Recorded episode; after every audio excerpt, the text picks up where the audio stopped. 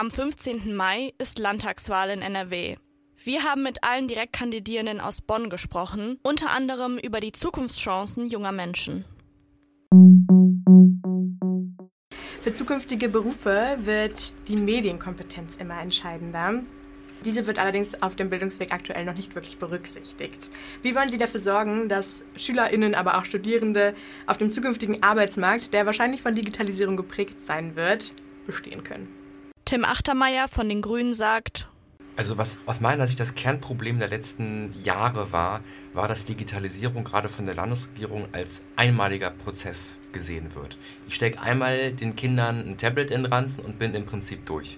Dass wir uns keine Gedanken machen oder die Landesregierung sich keine Gedanken macht zum Thema Softwareaktualisierung, Bildmedienkompetenz, Digitalisierungskompetenz, Fortbildung von Lehrern und zwar nicht nur einmalig, sondern permanent, es geht ja immer weiter, ähm, Ausstattung, ähm, das, das ist alles auf der Strecke geblieben und wir müssen verstehen, dass Digitalisierung ein, eine kontinuierliche Transformation ist, wo wir permanent auf dem Laufenden bleiben müssen.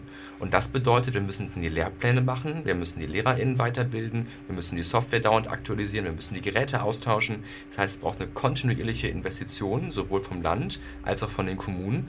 Und da brauchen wir nicht nur tolle Fördermittel, die wahnsinnig kompliziert sind und wo viel Geld gar nicht abgerufen wird, weil es keiner mehr ausfüllen kann, sondern wir brauchen eine Landesregierung, die beispielsweise die Schulen, aber auch die Kommunen permanent in die Lage setzt, da Geld auszugeben und da zu investieren.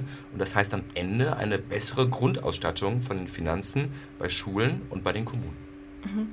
Haben Sie da auch äh, konkret Pläne, wie das bei den Universitäten auch umgesetzt werden könnte? Ja, bei den Universitäten gilt das Gleiche. Genau weiter kontinuierlich Geld. Das heißt, wir brauchen eine höhere Basisförderung, damit diese kontinuierliche Aufgabe der Digitalisierung auch in den Universitäten durchgängig erfüllt werden kann. Dann kommen wir noch einmal zu einem Thema der Ungleichheit. Ähm, Frauen verdienen nach wie vor deutlich weniger als Männer. Das ist leider ein altbekanntes Problem. Wie wollen Sie dafür sorgen, dass diese Ungleichheit ausgeglichen wird und Frauen in Zukunft finanziell unabhängiger werden können? Dr. Julia Höller von den Grünen. Ja, also diese ganze, diese ganze Frage von äh, Frauenförderung ist ja einfach ein Riesending, ja. Also ich könnte jetzt, könnte ich jetzt eine Stunde drüber sprechen. Ich lasse das, ich würde es einmal vielleicht auch beziehen auf Universität, weil ich selber das erlebt habe. Ich habe äh, ja hier ähm, in Bonn äh, studiert und auch promoviert und dann war so ein bisschen auch diese Frage, okay, welchen Weg geht man jetzt? Ne? Also welchen Weg geht man? Ähm, bleibt man in der Wissenschaft und äh, versucht äh, ne, irgendwie zu habilitieren. Und ähm, das sind aber, glaube ich, die Strukturen, die da geschaffen sind an der Universität, sind eben nicht planbar für Menschen, die vielleicht irgendwann eine Familie gründen wollen, ähm, sind nicht planbar für Menschen, die Sorgearbeit haben wollen. Und sie sind vor allem auch für Frauen ein großes Problem. Wir haben ja einfach auch dieses Problem, dass wir bei den Studierenden sind wir irgendwie 50-50, ein bisschen mehr, bei der Promotion nimmt es ab. Und nachher bei, äh, in, dem, in der Professorenschaft ähm, haben wir nur eine ganz, äh, oder haben wir eine viel geringere Frauenquote. Und ähm, ich glaube, äh, ja, das ist, ähm, man kann jetzt sagen, okay, aber die werden ja gleich bezahlt, das ist ja alles überhaupt kein Problem. Aber der Weg dahin ist ja das Problem. Und ich glaube, da gibt es ganz, ganz viele Stellschrauben, ähm, woran wir arbeiten müssen. Das heißt, ähm, wir brauchen eine viel, viel bessere Vernetzung. Wir brauchen spezielle Frauenförderprogramme. Wir brauchen eine Quotierung. Ich bin eine ganz, ganz große Freundin von Quotierung so lange, bis wir wirklich gleiche Machtverhältnisse haben. So lange brauchen wir die Quote als Regelung. Und das gilt für ähm, ProfessorInnen, das gilt für Besetzungskommissionen. Und ähm, dann, und jetzt komme ich zu dieser Bezahlungskiste, ist das nämlich auch ein, ein, Ding, wo wir außerhalb von jetzt rechtlichen Rahmenbedingungen, ja, das darf nicht sein, dass Frauen weniger verdienen in den gleichen Berufen, aber wir müssen ja dahin kommen, dass das gar nicht mehr so ist. Und ich glaube, wenn wir einmal so weit sind, dass wir eine paritätische Besetzung überall haben, dann ändern sich damit eben auch die Bedingungen. Und so lange brauchen wir diese Quoten an ganz, ganz vielen Stellen. Denn das ist dann nur fair und das hilft Frauen ähm, und in der Wissenschaft ja auch wirklich ähm, gleichberechtigt äh, an diese Position zu bringen. Neben der paritätischen Regelung sprechen Sie in Ihrem Wahlprogramm auch von Wirtschaftsförderungen, konkreten Wirtschaftsförderungen für marginalisierte Gruppen. Was können wir uns darunter vorstellen? Also aus meiner Sicht ist Besonders relevant das ganze Thema Startup-Förderung. Also wir sehen ja, dass im Venture Capital-Bereich ungefähr 18 Prozent aus staatlichen Banken finanziert wird. Also dass die NRW-Bank sagt, die und die Geschäftsidee, die finde ich sehr interessant, die fördere ich. Wenn man sich da anguckt, wie das Geschlechterverhältnis ist oder auch das äh, Thema ähm, Migrationsgeschichte, dann ist das erschreckend äh, kartoffelig, würde ich mal sagen. Ja? Also wir haben ungefähr zwei Drittel Männer, ein Drittel Frauen, ungefähr 82 Prozent ohne Migrationsgeschichte. Das heißt, wir müssen schon da ansetzen und bei den Juries beispielsweise, die diese, dieses Venture Capital am Ende dann an die jeweiligen Geschäftsideen verteilen, gucken, ja, dass da auch die gesamte Gesellschaft vertreten ist und nicht nur diejenigen, die dieselbe Geschichte gemacht haben, wo es noch männlich kartoffeliger war. Ich würde da gerne einmal zu ergänzen, weil ich glaube, das Schlagwort heißt da Gender Budgeting, was eben auch dazu führt, dass Förderprogramme jetzt wieder auf, ähm, auf äh, die Frage von Geschlechtern gerecht verteilt werden. Das bedeutet, dass wir Fördergelder ähm, quotiert vergeben. Und ähm, das ist, glaube ich, ein, auch, auch dann kommen wir dahin, dass wir eben diese Gerechtigkeit auch an der Stelle schaffen. Und das gilt für, für eigentlich alle landeshaushalterischen äh, Mittel in diesen Förderbereichen. Ihr Wahlprogramm ist ja auch sehr stark auf die Zukunft ausgerichtet, gerade im Bereich Digitalisierung erwähnen Sie sehr oft. Äh, wie genau wollen Sie diese Digitalisierung ausbauen und fördern? Franziska Müller-Rech von der FDP sagt, in allen gesellschaftlichen Bereichen. Die äh, Digitalisierung bietet unheimlich große Chancen. Ähm, und sie wird zu einer veränderten Gesellschaft führen. Und wir sind jetzt genau an der Weichenstellung, wo wir mitarbeiten können, äh, daran, dass es auch eine positive Wende gibt. Dass wir die Risiken der Digitalisierung auch im Blick haben, aber dann eben so die, die Digitalisierung gestalten, dass auch jeder daran teilhaben kann. Und äh, da sind es wirklich, gibt es große Chancen, schon in der Schule angefangen, was individuelle Förderung zum Beispiel angeht. Da öffnen sich ganz neue Möglichkeiten für Lehrkräfte, auf die individuellen Bedürfnisse der Schülerinnen und Schüler einzugehen, aber es zieht sich auch durch die gesamte Arbeitswelt. Es werden sich Jobs verändern und wir müssen äh, ja, uns alle darauf vorbereiten und äh, wir als Politik dabei unterstützen, dass ähm, jeder dann auch äh, dabei mitkommt und dann eben auch ja, einen, einen Beruf findet für sich, wo er sich selber, wo sie sich selber entfalten kann und ähm, ja auch äh, Zukunftschancen hat für sich und für die Familie auch äh, den Lebensunterhalt verdienen kann. Mhm. Stichwort Lebensunterhalt, das ist ja nichts Neues, das seit einiger Zeit jetzt schon durch unter anderem Corona und auch den Krieg in der Ukraine die Lebensmittel und die Energiepreise sehr massiv angestiegen sind. Wie wollen Sie denn angesichts dieser Situation sicherstellen, dass gerade auch wir jungen Menschen trotzdem noch auch eine finanziell sichere Zukunft haben und eben nicht nur ähm, ja sozusagen eine digitale Zukunft, sondern eben auch das Ganze dann irgendwie noch bezahlbar bleibt? Ja, also der äh, Bund, ähm, die Ampelkoalition im Bund hat ja ein großes Entlastungspaket schon ähm, jetzt beschlossen und auf den Weg gebracht, das ähm, enorm wichtig ist. Also Energie ist ja das eine Thema, da alle Erwerbstätigen äh, zu unterstützen bei der Bezahlbarkeit von Energie mit der Energiepreispauschale. klar haben wir auch nochmal eine Senkung der Energiesteuer für Diesel und Benzin, aber ich glaube, jetzt kommen wir eher mal zu den Themen, die noch interessanter sind für die Studierenden. Also erstmal das günstige ÖPNV-Ticket, ähm, das äh, haben die Studierenden schon. Das war ein Beispiel dafür, ähm, wie wir das auch ähm, den, den, anderen, äh, den anderen Gruppen unserer Gesellschaft zur Verfügung stellen können. Aber auch das 9-Euro-Ticket müssen wir auch nochmal gucken, wie wir das äh, für die Studierenden auch noch, äh, wie wir da vielleicht eine, eine Erstattung hinbekommen. Ähm, aber es gibt eben auch Hilfen für kleinere Einkommen, auch für Unterstützungsbedürftige, auch äh, Bedürftige, auch für Familien, also mit einem äh, Zuschuss äh, von 200 Euro. Ich glaube, das wird auch nochmal gerade für die Studierendenschaft sehr, sehr wichtig sein.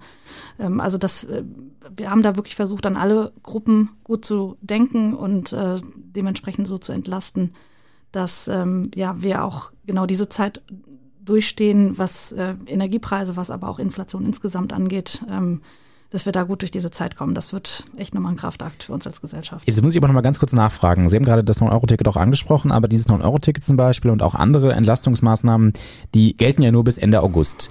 Gehen Sie davon aus, dass bis dahin alles wieder in Ordnung ist? Oder wie wollen Sie das Ganze auch langfristig absichern? Nein, wir müssen natürlich auch schauen, wie wir das auch langfristig finanzieren können, vor allem. Ne? Also jetzt erstmal bis August ist, glaube ich, eine gute Maßnahme. Ich, ich habe so verstanden, dass wir auch schauen wollen, wie es angenommen wird. Ich verspreche mir von diesem 9-Euro-Ticket unheimlich viel weil ich hoffe, dass es viele Menschen dazu bringt, überhaupt erstmal einen Fuß in Bus und Bahn zu setzen. Also ähm, ich bin selber hier in Bonn viel mit dem ÖPNV unterwegs oder auch zu Fuß oder mit dem Rad.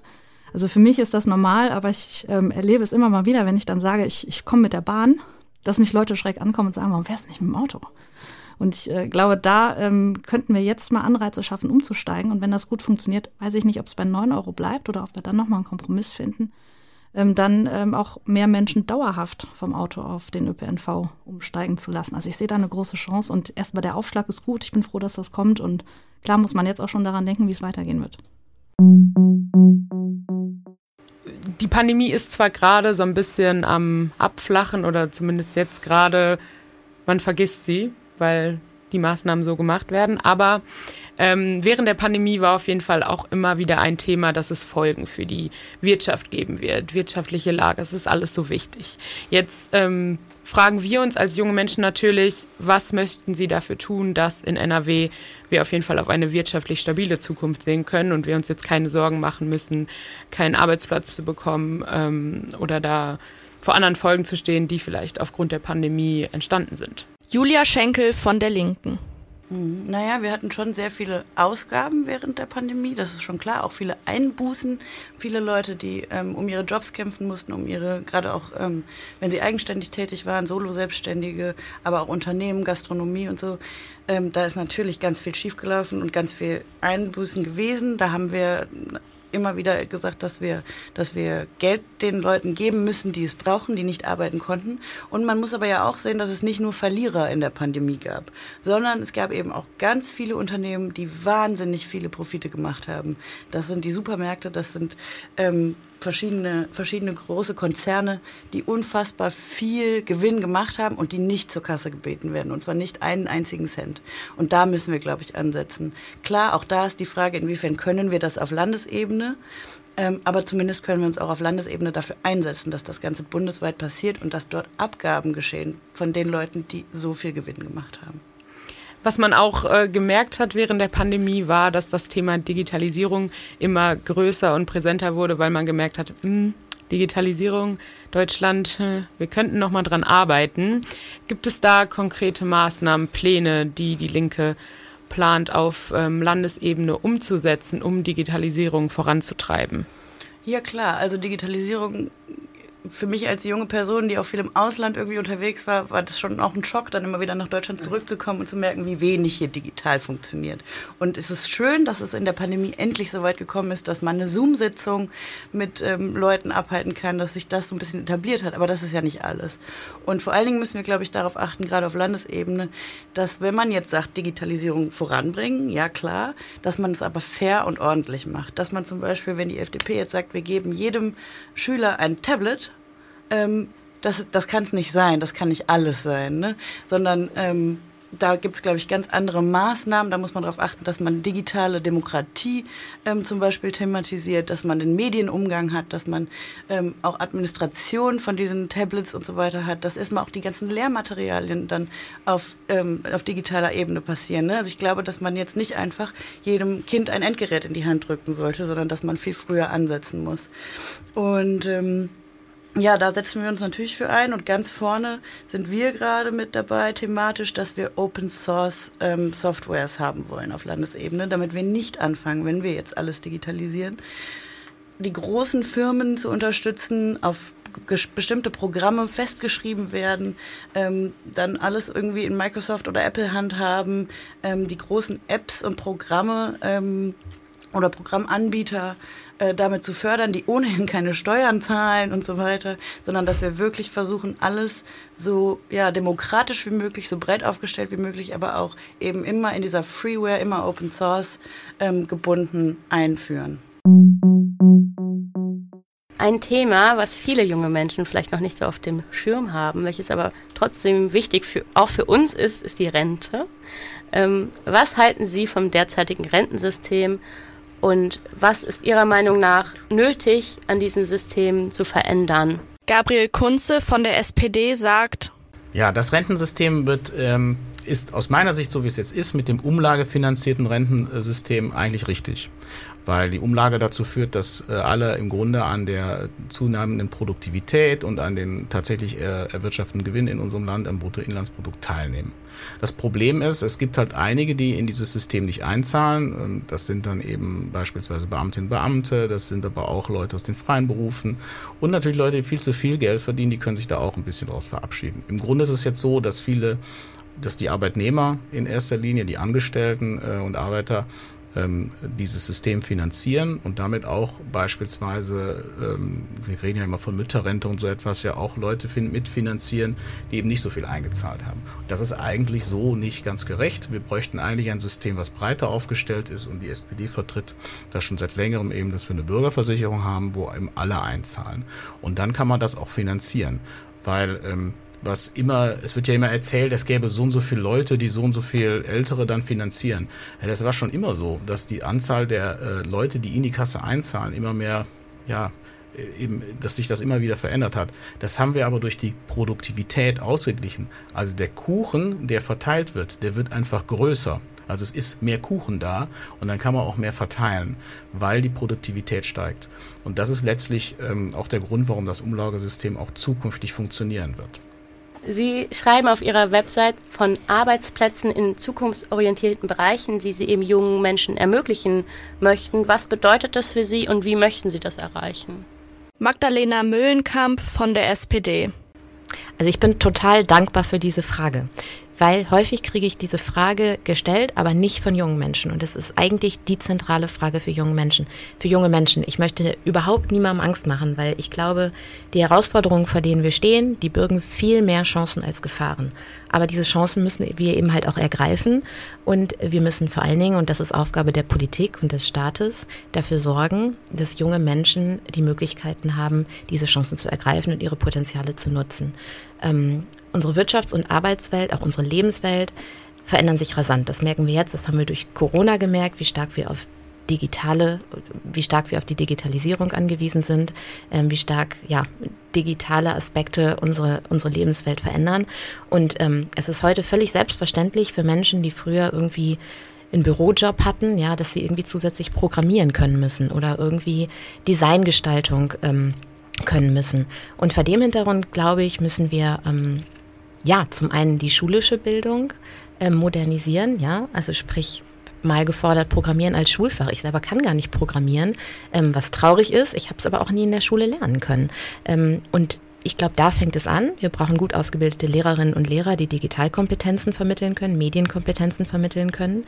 Ähm, und dann geht es weiter. Wir brauchen an der Hochschule, glaube ich, ähm, deutlich flexiblere Studiengänge, deutlich mehr Weiterbildungsmöglichkeiten für Menschen, ähm, damit wir auf diese Herausforderungen, die Klimawandel ähm, und Digitalisierung mit sich bringen, gut vorbereitet sind. Da werden eine Menge neuer Berufsbilder entstehen. Und das, was wir mitbringen oder was junge Menschen mitbringen, sind eben halt ihre Talente und die müssen wir bestmöglich fördern. Was ähm, für uns Studierende neben dem studentischen Leben auch immer sehr, sehr wichtig ist, ist unsere Zukunft. Und zwar ähm, vor allem wirtschaftlich gesehen, also wie es für uns nach dem Studium irgendwann weitergehen kann und ob wir eine gesicherte Zukunft haben können. Und da haben wir bei Ihnen im Wahlprogramm gelesen, unter anderem, dass die CDU Ausgründungen bzw. Start-ups von Hochschulen fördern möchte. Ähm, gibt es dazu irgendwelche konkreten Zahlen oder Ideen, wie diese Förderung aussehen könnte oder sollte? Dr. Christos Katsidis und Guido Deus von der CDU sagen, also ich habe keine konkreten Zahlen, will ich direkt offen so zugeben. Ich habe mich mit dem Thema Spin-offs sehr oft beschäftigt. Wir haben den, äh, einen Digital Hub, wo die Universität ja auch mit drin hängt. Es gibt einige erfolgreiche Spin-offs der Universität.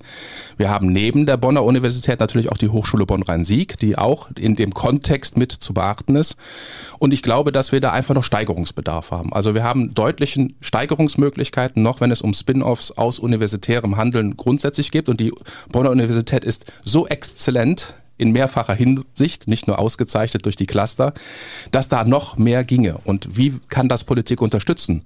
Äh, finanziell. Ja, eigentlich immer finanziell durch Förderprogramme, die da unterlegt werden. Ich habe da keine konkrete Summe, das wird auch ausverhandelt werden müssen, aber das haben wir mit im Blick, weil das eben die konkrete Unterstützung ist, die man auch Studierenden geben kann bei ihrem Schritt aus der Universität raus in das Wirtschaftsleben hinein.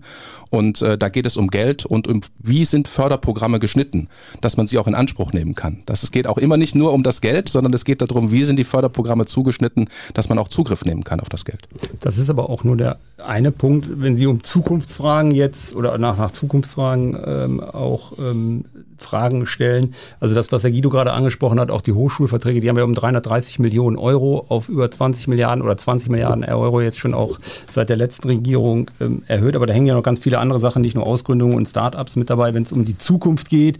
Ich finde, was auch ganz, ganz wichtig ist, was gerade auch, ich sag mal, jetzt Sie als, als junge Menschen im Fokus haben wollen, Rentensicherheit dann später, äh, dass auch nicht irgendwie wir jetzt in einem überschuldeten System mit den ganzen Krisen, die wir jetzt haben, Flutkatastrophen, der Krieg, was wir da jetzt alles leisten müssen, äh, die ganzen Katastrophen im Zusammenhang mit Klima, die sich dann ja wahrscheinlich in den nächsten Jahren noch ergeben werden. Da muss man ja mal gucken, dass wir jetzt erstens den Arbeitsmarkt auch in besonderem Maße stabilisieren. Das ist ja alles noch offen, was jetzt mit der Ukraine auf uns zukommt in den nächsten Jahren. Und dann insgesamt das Rentensystem auch nochmal überdenken. Das wird ja auch nicht mehr so haltbar sein äh, auf Generation. Das ist für sie ja auch ganz, ganz enorm wichtig. Deswegen sind die Start-ups und die Ausgründung und der Anfang nur ein ganz, ganz kleiner Teil. Alles, was danach kommt, finde ich, ist mindestens genauso äh, wichtig, wenn nicht sogar noch wichtiger. Ja, auf jeden Fall. Also ähm, auch gerade diese angespannte politische Lage in der Welt beschäftigt uns als Studierende natürlich auch sehr und eben auch die ähm, steigenden Wohnpreise, Energiepreise ähm, und auch unsere Zukunft, unsere Zukunftssicherung dann. Und wenn Sie jetzt gerade schon von Rente gesprochen haben, ähm, haben Sie da konkrete Umsetzungsideen oder was Sie dann ähm, mitbringen wollen ähm, in die nächste ähm, ja, Legislaturperiode, was, also wenn sie dann gewählt werden, was sie dann umsetzen können. Ähm, also für uns Studierende konkret, wenn wir jetzt, sagen wir mal, nach dem Studium mit der Arbeit anfangen, ähm, wie wollen Sie uns da unterstützen? Also ähm, was die Rente angeht, ist das ja vorrangig ein bundespolitisches Thema, wo wir über den Bundesrat als Landesregierung Einfluss nehmen können, hoffentlich auch nach dem 15. Mai ähm, 2022. Wir können es aber natürlich auch über unsere Partei, über die Bundesebene machen. Da werden ja ganz unterschiedliche Sachen diskutiert. Die Frage auch, wer in welches System einzahlen soll, ob Beamte außen vor bleiben sollen, ob die Selbstständigen außen vor bleiben sollen, ob alle in ein System einzahlen sollen, ob es, ich sag mal, auch ein kapitalorientiertes Altersversorgungssystem geben soll. Da wird auf Bundesebene ganz, ganz viel ähm, diskutiert, was wir jetzt zumindest nicht unmittelbar und äh, aktuell beeinflussen können. Wir arbeiten, arbeiten ja jetzt gerade mit unserem neuen Bundesvorsitzenden ein neues Grundsatzprogramm. Da werden sicherlich ganz, ganz viele Punkte auch davon drin sein. Aber das ist gerade bei uns im Flow und wird erarbeitet. Insofern können wir jetzt auch beide nicht zu konkreten Positionen sagen, die in unserem Grundsatzprogramm der CDU Deutschlands dann dazu drinstehen werden. Das war die Landtagswahl 2022 bei Bonn FM. Wir haben mit den Direktkandidierenden nicht nur über die Zukunftssicherung junger Menschen gesprochen, sondern auch über Wohnen, Klima, Hochschule und über queere Themen. All das findet ihr auf Spotify und auf unserer Webseite bonn.fm.